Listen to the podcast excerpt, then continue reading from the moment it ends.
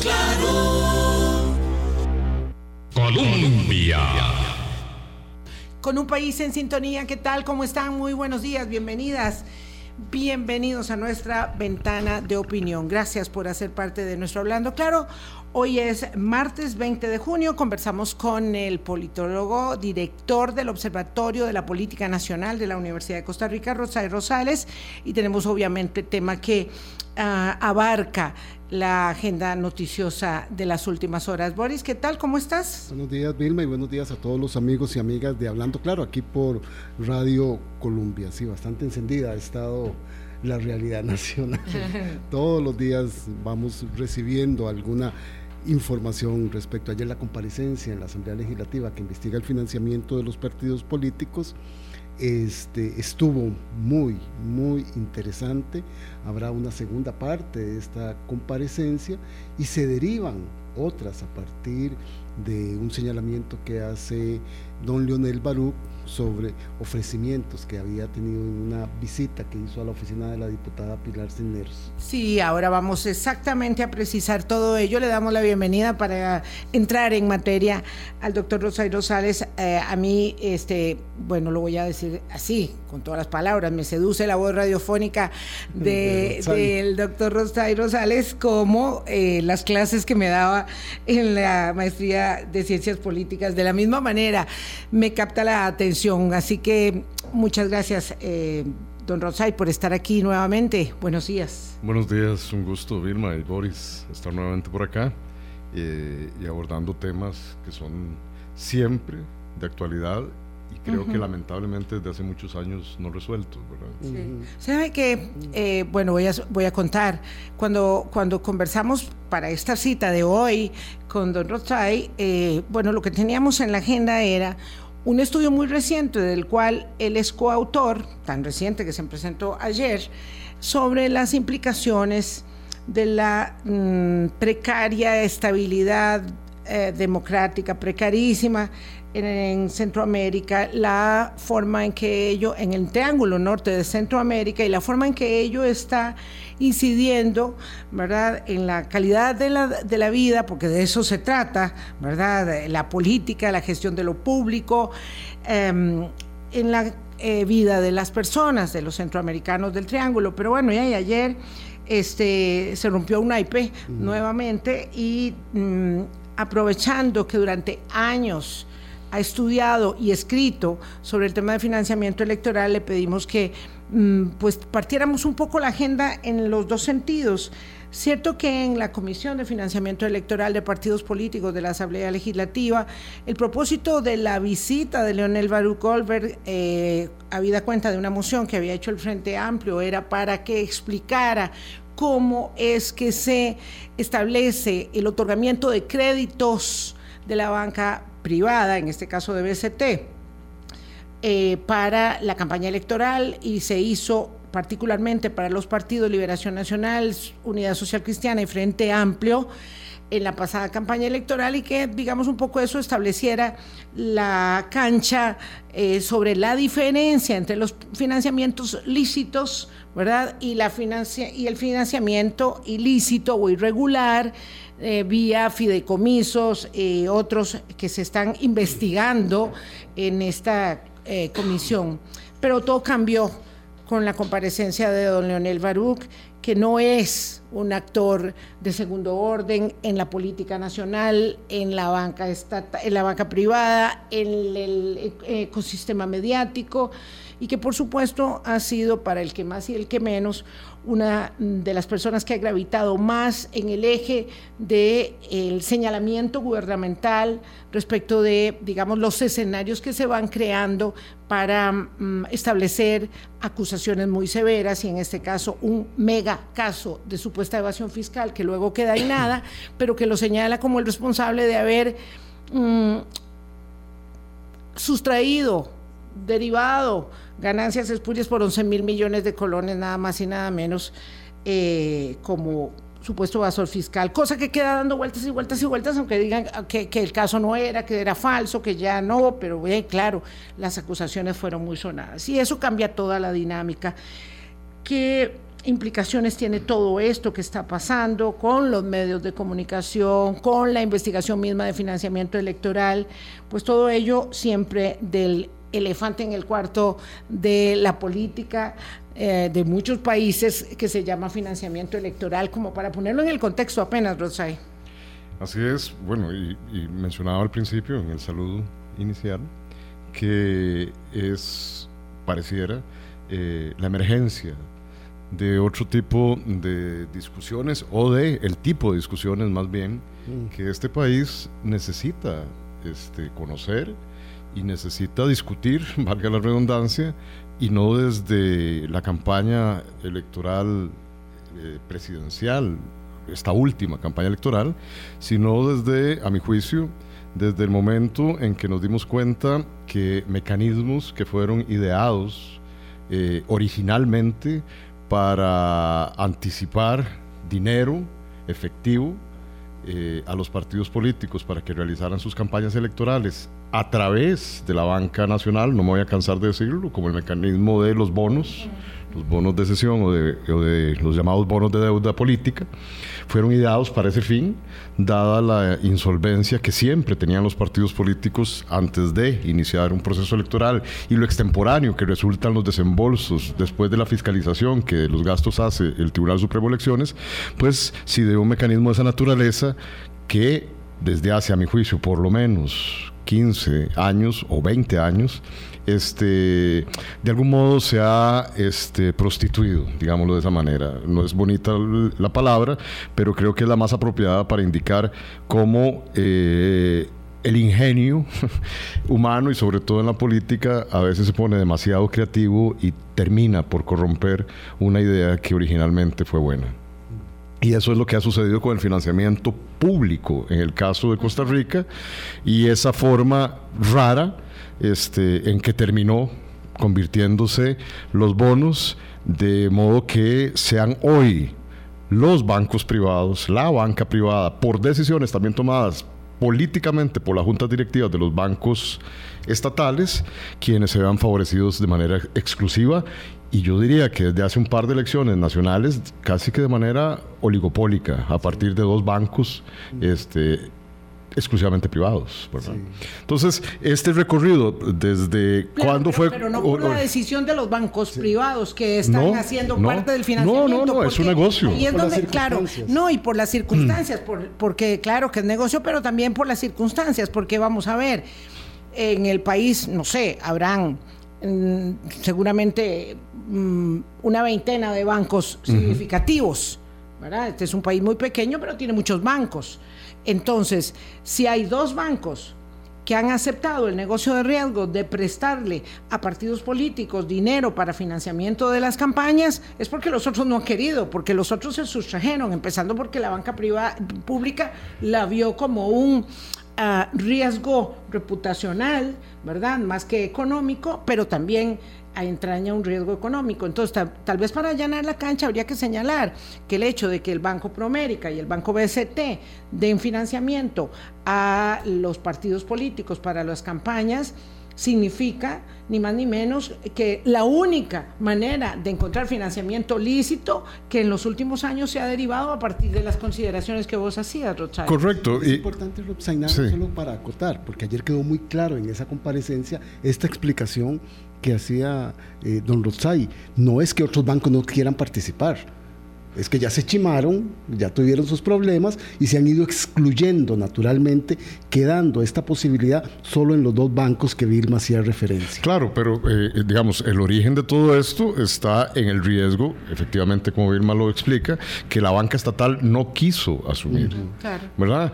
Obviamente, en, en ausencia de la prioridad que también se establecía por ley de que fuera la banca nacional la que brindara ese, ese, ese servicio y esa oportunidad, asumiendo riesgos, pero cuidado, asumiendo riesgos que tampoco son a ver, este, tan altos como para que el negocio no sea llamativo, para ponerlo, ¿verdad? Este, los intereses que se ganan por los bonos, sobre todo de tipo A, que ustedes son conocen, son altísimos, siempre van a ser un negocio. Y el que puede estar perdiendo en eso es el Estado en su totalidad. Mm. ¿Me explico? Porque Los intereses son altos, más no tan altos como lo que se deriva de la compra de bonos tipo A por parte de algunas personas que juegan mm.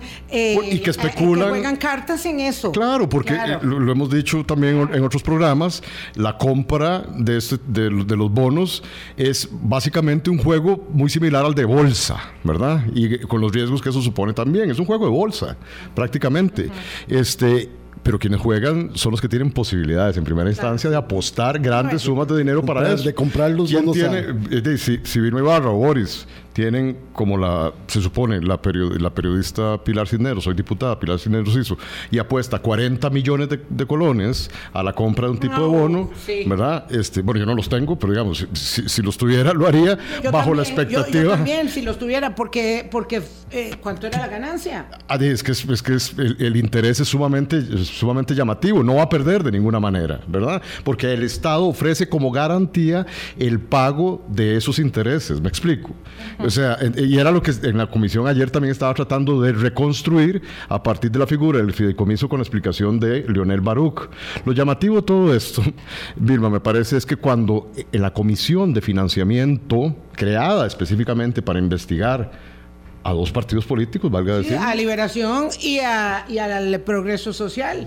Eh, Eso el, es. El partido, y es lo interesante, eh, usted lo introducía este, hace unos minutos, lo interesante es que bajo la moción de un partido político que quiere y que, y, que llama al, al, banquero más importante de uno de esos bancos, del BCT, eh, don Leonel Baruch, este, termina siendo, curiosamente, o narrativamente, discursivamente, ese partido que toma la iniciativa para traer al banquero y que explique de qué se trata el fideicomiso suscrito por ese mismo partido, por Liberación Nacional y por la Unidad Social Cristiana, como usted dijo, con ese banco, termina siendo prácticamente ese partido recusado por la diputada del partido que está siendo investigado, ¿verdad?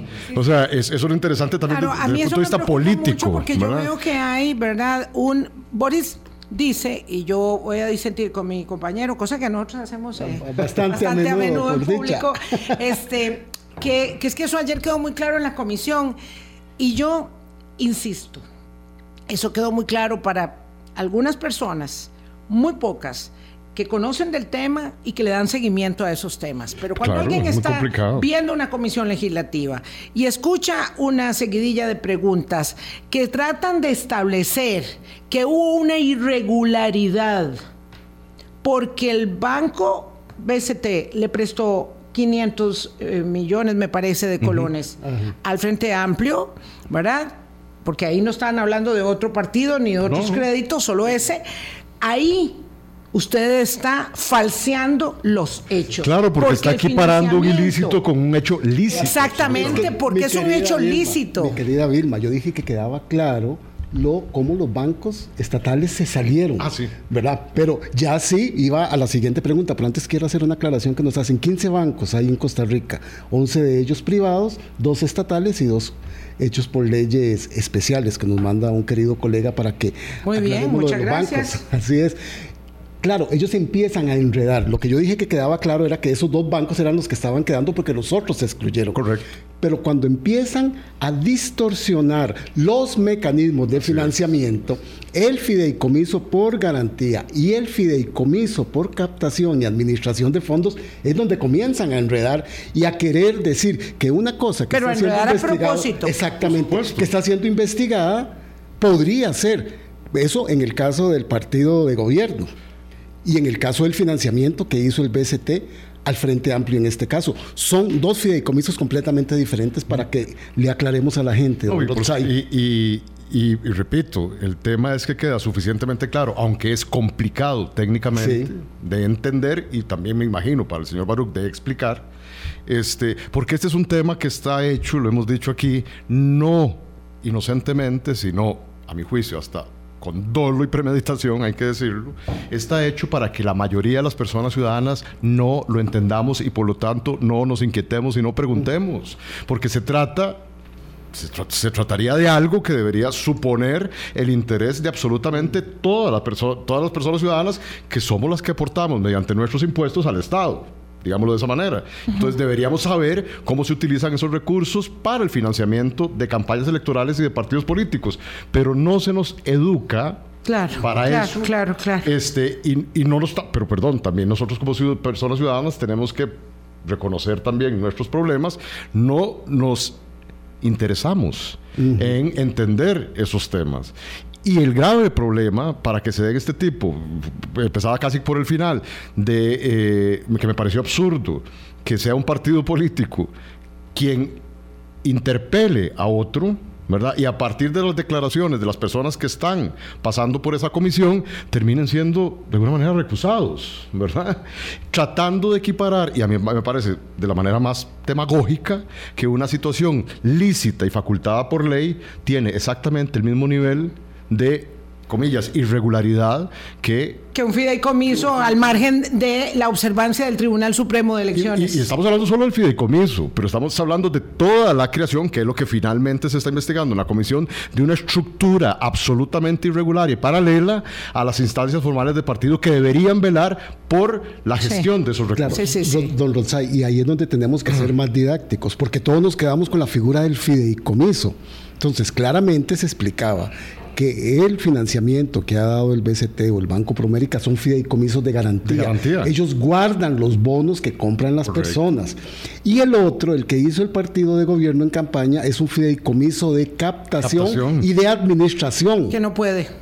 Que no, que no, Que no la- podía. la ley que- no- bueno, sí pudo, pero no debía. No era legal, no era lícito, Eso. no está Correcto. establecido. Ahora, entonces. Por eso está siendo investigado. La- ok, antes de la pausa, doctor Rosales, la legislación vigente en temas del financiamiento de partidos políticos eh, puede ser muy débil, es absolutamente mejorable, pero establece, al menos con claridad meridiana, que el financiamiento con bancos costarricenses, llámense estatales o privados, lo que pasa es que muchos no quieren, casi nadie quiere, y quedaron dos, y si mañana esos dos no quisieran, entonces vamos a uno? tener graves problemas. No, si el Banco Promérica y el Banco BCT dijeran, mire, la verdad es que esto, esto es más problemático claro. que negocio. Y la verdad es que yo no quiero prestarle más, como hizo el Banco Nacional o el Banco de Costa Rica, que lo hacía el Banco de Costa Rica, dijo, no, yo la verdad no me meto en esto, si yo puedo hacer muchos otros negocios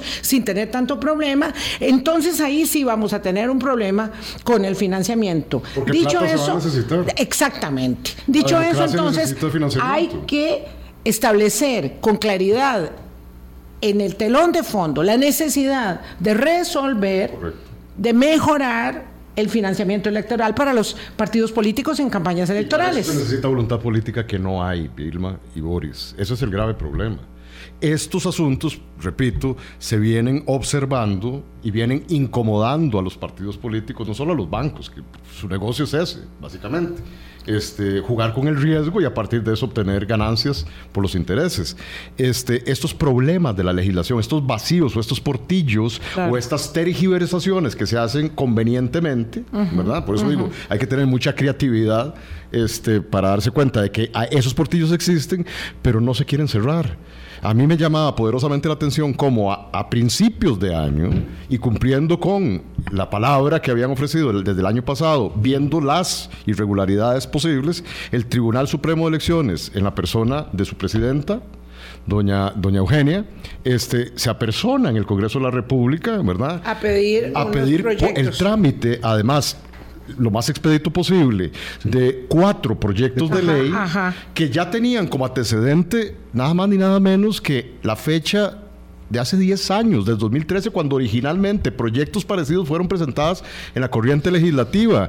Y 10 años antes, estoy hablando ya de 20 años, se habían también discutido la necesidad de generar esas mejoras en la legislación vigente, en el marco jurídico vigente, a la luz de la discusión de la reforma integral al Código Electoral. Y no se ha hecho nada. Bueno, el Poder Ejecutivo anunció sobre que no- todo las personas legisladoras. los legisladores, no sé quién tomó esto como bandera, no me he dado cuenta, no sé si estoy mal informada, nada, pero el Poder Ejecutivo indicó que no iba a eh, convocar los proyectos del Tribunal Supremo de Elecciones. 8.20 de la mañana, en el telón de fondo, el tema del financiamiento electoral siempre es un gran tema, nosotros lo hemos debatido aquí 16 años y bueno, por supuesto que eso data de mucho antes y seguirá estando en la agenda. Pero lo que pasó en la comisión ayer, pues fue evidentemente el tema que estableció el empresario Leonel Baruch Goldberg a propósito de su declaración bajo fe de juramento. Y de ello vamos a hablar después de la pausa. Colombia. Con un país en sintonía, son las 8.25. Lo que sucede en una comisión legislativa puede ser tan fortuito, evidentemente, tan alejado del propósito mm, inicial que se persiga, como la declaración que esté dispuesto a dar o el interrogatorio que se le formule a el compareciente y en este caso a Leonel Baruch, que dijo bajo fe de juramento que la diputada oficialista Pilar Cisneros le pidió en una reunión extensísima que tuvieron en agosto del año pasado en el despacho de la diputada, dos horas quince minutos, que le ayudara al Poder Ejecutivo, que le que coadyuvara, ese es el término técnico, para enfrentar el recurso de amparo que el diario La Nación había hecho por el cierre del Parque Viva, entendiendo que eso apoyaría los intereses del gobierno para hacer desaparecer al periódico de Llorente, porque también, consecuentemente, según dice don Leonel, ello favorecería los intereses de CR Hoy. me refiero, publicidad. Y me refiero, bueno, no, me refiero a la desaparición del diario La Nación. Las declaraciones las dijo don Leonel eh, ayer y por supuesto dinamitaron mm. la comisión legislativa. Mm, ardió. Y además, ¿verdad? ese terminó siendo el tema, al final genera eh, una circunstancia en la que no habrá una comparecencia, sino dos. Y doña Pilar Cisneros, por supuesto, rebate, rechaza categóricamente el señalamiento, propone que haya un ah, detector de mentiras, digamos, ya eso es como... Ah, Usted lo, usted lo evaluará, don Rotay. de película. Y dice don Leonel Baruch, yo soy un caballero, pero no soy parte del circo. No en soy todo un servil de su jefe y de su circo. No soy un servil de su jefe ni de su circo. Pero en todo caso, si quieren traer aquí un montón de cables y conectarnos a todos, yo me someto siempre y cuando vengan también el ministro de Hacienda, el presidente de la República y por supuesto la propia doña Pilar. Ahí queda todo en esta especie como de final, mm, ¿verdad? Como que termina de, de, dejar este, este sabor tan terrible de lo que está pasando en la comisión. Eh, y ahí estamos, don Rotzai. Y que no contribuye en nada, perdón, este, sí, como no. Sí, sí. Este, que no contribuye nada al propósito original con el que la comisión se instaló, que es investigar, repito, puntualmente los presuntos financiamientos ilícitos y la creación de estructuras no formales del partido político de dos partidos políticos, los más importantes, los que pasaron a segunda ronda, que repito es el mandato original. No entiendo que, perdón, perdón que interrumpa, pero es que eh, hacen muchas señas mis compañeros y no entiendo qué pasa con el micrófono de don Rosay Rosales. Entonces, bueno, disculpen, pero aquí estamos resolviendo el problema en un momento y le van a cambiar el micrófono al doctor Rosay Rosales. Lo que es cierto es que no contribuye esto en nada al esclarecimiento de los hechos pero eso sucede en todas las comisiones investigadoras de la Asamblea Legislativa. Siempre hay una deriva que trastoca eh, el propósito por los intereses políticos que privan, por las vendetas que están en ejecución entre los mismos partidos que están en la lista deliberativa. En fin, Perdón, don Rosay. Sí, o sea, eh, a ver, los que pasamos alguna vez por la Asamblea Legislativa sabemos que la operación en Barry que justamente uno de los diputados del Frente Amplio le endilgaba como táctica a la diputada Cisneros el día de ayer, este, es muy común, lamentablemente es muy común. Este, y bueno, es válido dentro del proceso deliberativo que supone es el Congreso o el Parlamento. Pero el tema es que no se resuelven los asuntos de fondo, insisto. el financiamiento, perdón, yo lo dije antes del corte comercial, la democracia eh, necesita el dinero. No siempre la relación entre política, democracia y dinero es perversa. Y eso creo que hay que volverlo a mencionar. Es necesaria, de hecho. Sin dinero no, no opera una campaña. o, operaría, operaría con otros grupos, eh, personas. y eso es lo que nos lleva a la reflexión ya más bien de tipo regional. Comparándola incluso con este, legislación mucho más reciente en materia de financiamiento de otros países del área, a pesar de todo lo que hemos hablado, me parece que la legislación nacional al respecto tiene sus deficiencias, que las tenemos que seguir apuntando, pero es bastante mejor que la situación que están viviendo otros países de la región. Yo, solo quisiera hacer aquí una observación y, un señalamiento importante, porque sí, la comisión, el mandato era para investigar el financiamiento de los partidos políticos, este, por ahí tiene que ir derivando, se lanzó esta bomba atómica ahí, pero fue la diputada Vanessa Castro quien dijo, vamos a tener que hacer otra comparecencia. Aparte de esto para tratar el tema dicho por don Lionel Baruch de su reunión el 22 de agosto del año 22 en la oficina de doña Pilar Cineros, para que volvamos a encauzar y seguir con el tema que importaba en esa en esa comparecencia que era el del financiamiento. Claro, lo que pasa es que, se iba a derivar una nueva sí, o sea, comparecencia. Pudo haber eh, con lo que estás diciendo, Boris, interpreto o entendemos que tuvo más bien un resultado contradictorio o paradójico a la, a la intención original con la que la diputada Cisneros este, intervino en ese momento.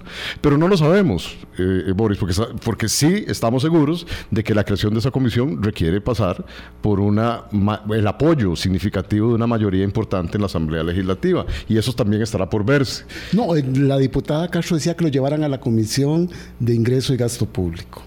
Bueno, ahí, podría derimirse ese otro tema. Ese otro tema, claro. Pero esa comisión no está creada para, para, el, para el fin este con, el que se discutió ayer.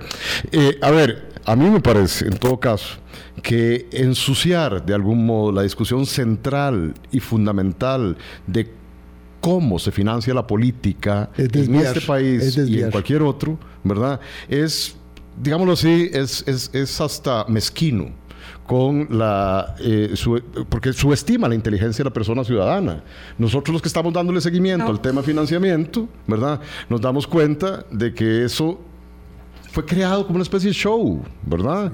La estoy hablando de la comparecencia puntual del día de ayer, ¿verdad? Pero si vemos los resultados de todo el proceso desde su instalación hasta el día de hoy, los resultados son bastante pobres, ¿verdad? En términos de, la demostración que quisieron hacer algunos diputados de las presuntas irregularidades de esos dos partidos políticos. Y es que además en la discusión... Pero además, perdón, no le conviene al partido de gobierno, y eso hay que decirlo también de esa manera, que esto avance que se mejore el tema de financiamiento no es conveniente y es el donde no debemos soltar, a mi juicio, el, el dedo, del renglón. renglón, es que no es conveniente para ciertos actores políticos que han lucrado o que se han vuelto muy creativos en lucrar con el financiamiento de la política, no es conveniente que la situación mejore o cambie.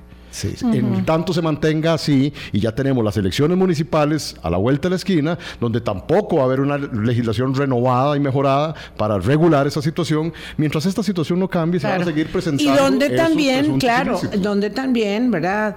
Está eh, situado, instalado el peligro de la distribución de dineros, ¿verdad? De dudosa procedencia para financiamiento de esas, de esas campañas municipales, ¿verdad? Que son muchas campañas a lo largo y ancho del territorio nacional. Entonces esto es muy complicado. Y que el tribunal no tiene capacidad, además hay que decirlo también, no tiene la capacidad para vigilar la probidad de esos recursos en 84 campañas electorales. Es que hay que recordar que esto es todavía más complejo a nivel local, porque no se trata de un partido político, de dos partidos políticos o de los 20 que se inscribieron la vez pasada en una sola campaña electoral. Aquí lo que tenemos son 84 campañas electorales en donde fluyen grandes cantidades de dinero que no pueden ser jamás y lamentablemente fiscalizadas. Don Rotzay, y en la comparecencia, los diputados oficialistas, Ada Vargas, eh, Ada, Cuña y Daniel Vargas también introdujeron un tema para seguir confundiendo. Lo que pasa es que no tienen la contundencia como para... Ellos empezaron a decir que el BCT tenía que decir los nombres de los inversionistas extranjeros que forman parte del banco. Y ellos insistentemente les decían, nosotros no tenemos inversionistas, tenemos depositantes. Correcto. ¿Verdad? También por los inversionistas que participaron en el fideicomiso de captación y de administración del partido de gobierno en campaña. Pero lo que pasa es que esa operación es una operación eh, explícitamente orientada a revolver los argumentos, a confundir. Entonces, si una persona extranjera deposita dineros en un banco, eso no puede, no puede eh, a partir de eso colegirse que si hay personas de ciudadanía extranjera, residentes en Costa Rica, que depositan en un banco, entonces el banco está haciendo uso de dineros espurios para prestarlo. Porque el banco, por el tiene depositantes, tiene la obligación de cuidar el dinero de sus depositantes y parte del negocio es tomar dinero de ahí para prestarlos a terceros, pero eso no es ilícito, eso, eso es eso es legal. y, el banco por ello no se convierte en un banco de inversionistas, como ellos dicen, sino que es un banco público, perdón, privado, nacional, nacional de inversionistas costarricenses. Ahí es donde estaba instalada, digamos, la confusión que quería el de la posverdad, una vez más, lo hace la diputada Pilar Cisneros al pedir la lista de los depositantes y le explica al gerente del banco que no puede ser porque están cubiertos como todos los bancos por, el secreto bancario. Entonces le dice ella, muy conveniente. Muy, conveniente, sí, claro, pero no pueden. No pueden. No pueden. Ni ese ni ningún otro banco. Sí. Bueno, que es parte también, otra vez hay que ver el problema de manera más estructural.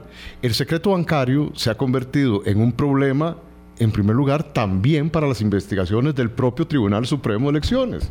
Hay que preguntarle a la gente encargada de, la dirección, el Departamento de Financiamiento de Partidos Políticos en el Tribunal, las dificultades con las que ellos cursan tratando de hacerle un seguimiento, el famoso eh, tracking, ¿verdad? O tracing, buscando, digamos, el rastrear cuál es el original eh, digámoslo así, el, origen de la plata. El origen. El origen, ¿verdad?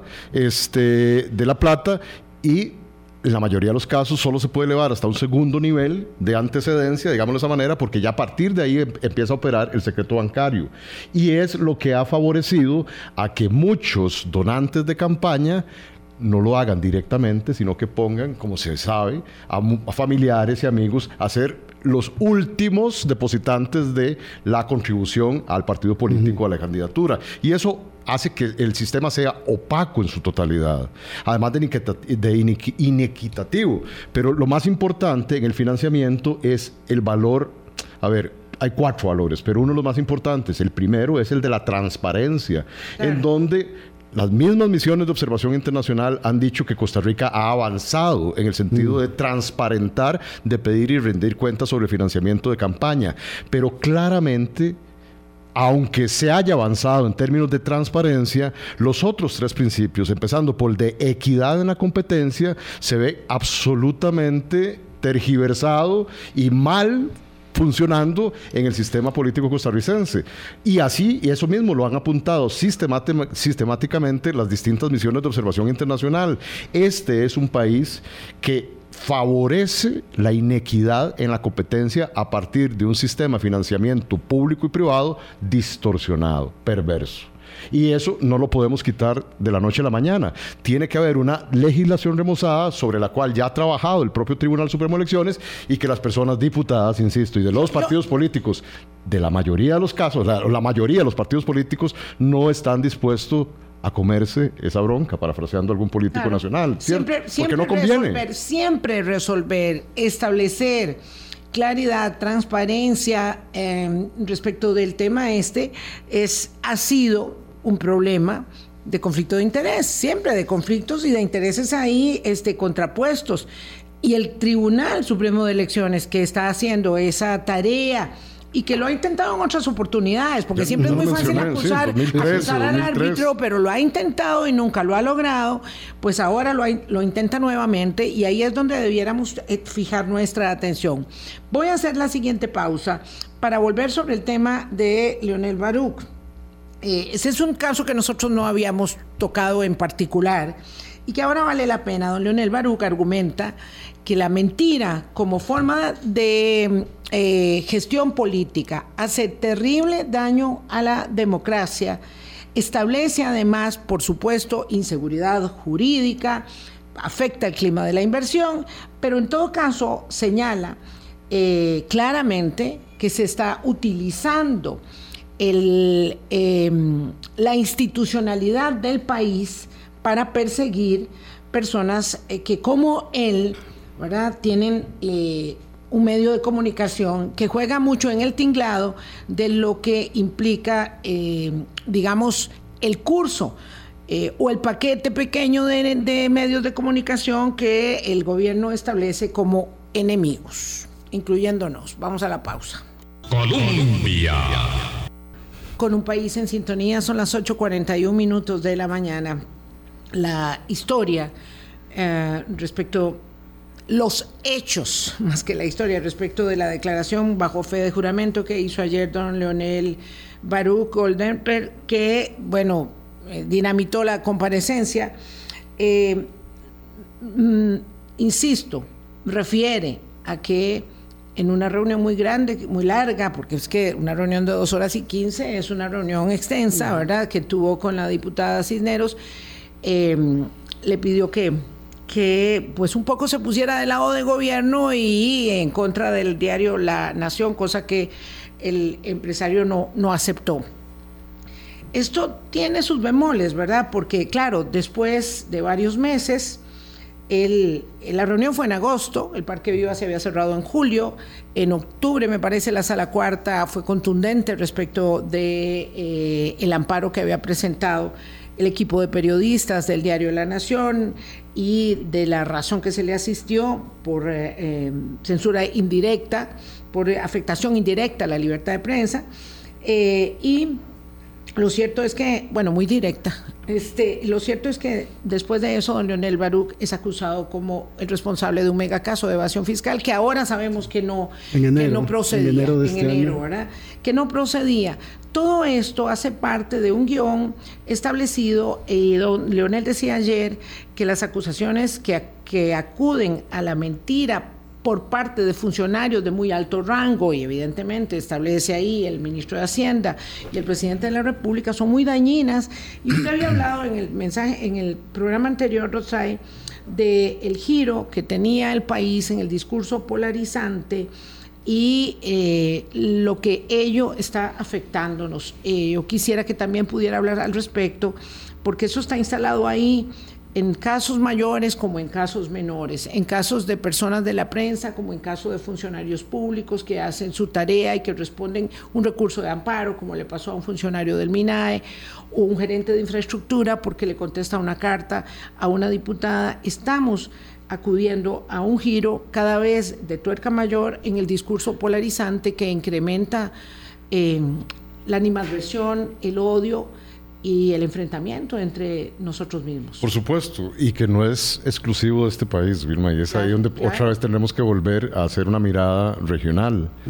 Eh, parte de los liderazgos protoautoritarios, eh, caudillescos, que, y digámoslo así, este, rocambolescos que tenemos en la región, este, se sustentan en ese discurso polarizante de odio, utilizando la institucionalidad democrática, además, como un elemento persecutorio de la ciudadanía o de todos aquellos o de todas aquellas personas que no estén a favor de ese discurso oficial. ¿Me explico?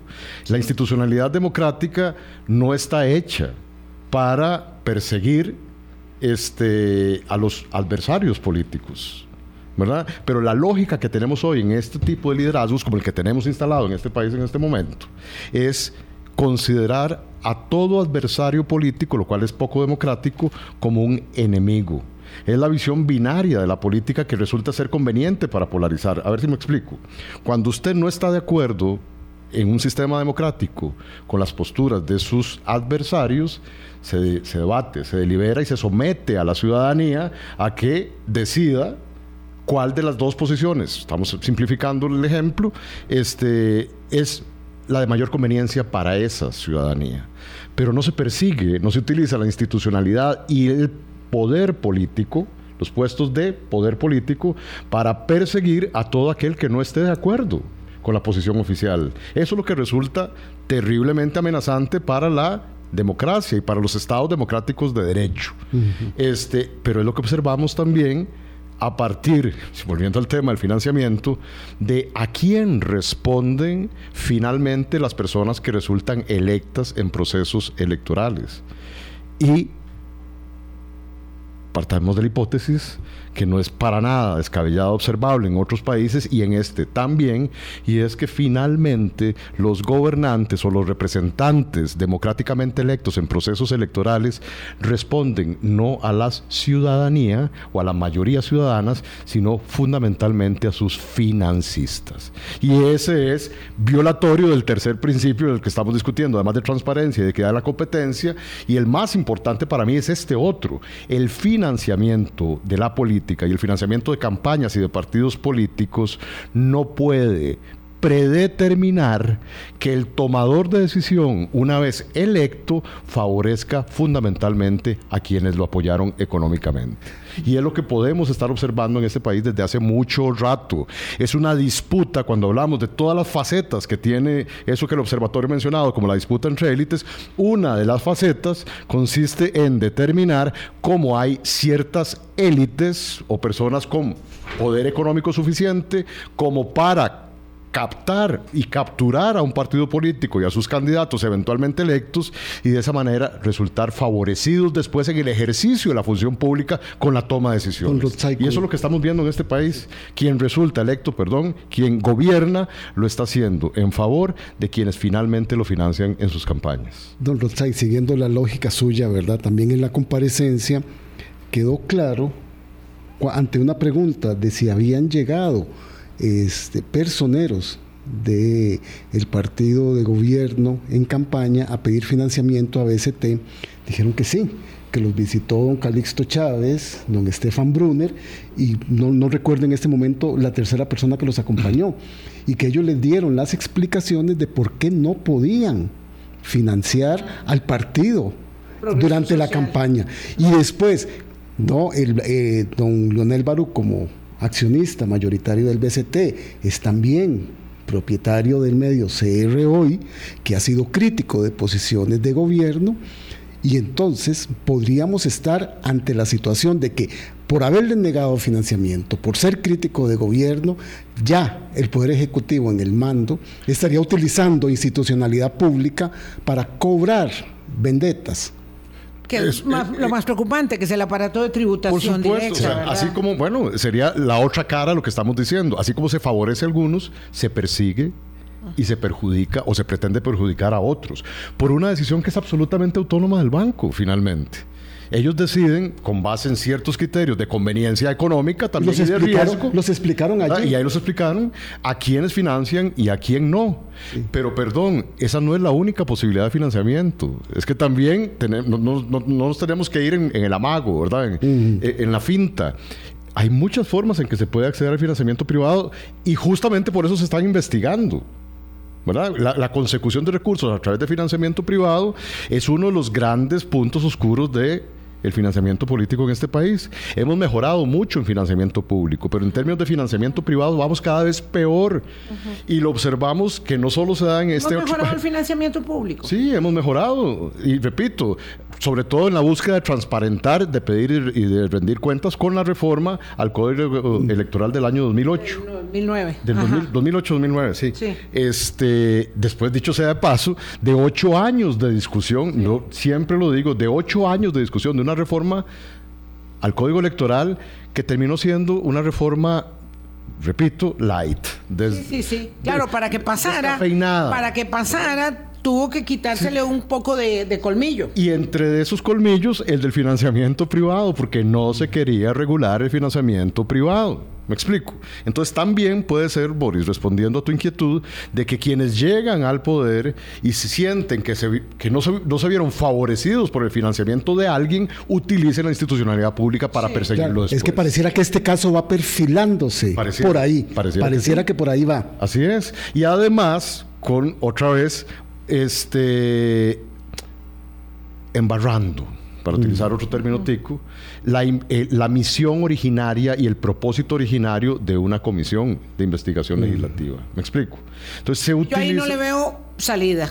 Eso es, que, no quieren. un curso de acción inevitable. Por supuesto. Ahora, mientras esto se judicializa, tendremos que esperar no sé cuántos años más para que se empiece a aclarar y probablemente prescriba, como han, como han prescrito muchas de las causas y de las investigaciones originales que el Tribunal Supremo de Elecciones, habiendo hecho su deber, traslada a el Ministerio Público y que ahí mueren. Desen cuenta que hay una gran cantidad de hechos que uno presuntamente consideraría que son ilícitos en el financiamiento de muchos partidos políticos en este país y solamente hay tres juicios y tres condenas. Mm.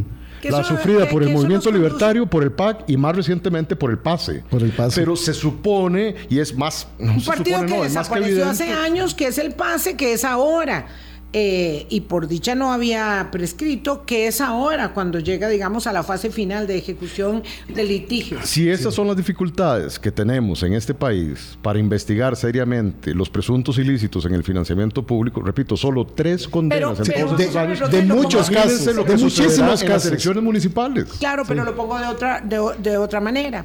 Esto nos conduce al debate, ¿verdad?, de la judicialización de la vida política Mm, social, cultural de los costarricenses, donde finalmente decidimos que todo lo tiene que resolver el Ministerio Público y los tribunales de justicia y por supuesto la sala constitucional que ahí nos está quedando, repito, este, en deuda con el tema de... Ante las falencias de la, ley electoral. Constitución de, la, de, la, de los miembros de la, de la Caja del Seguro Social, de la Junta Directiva, de la sustitución de los miembros de la Junta Directiva, ese es otro tema.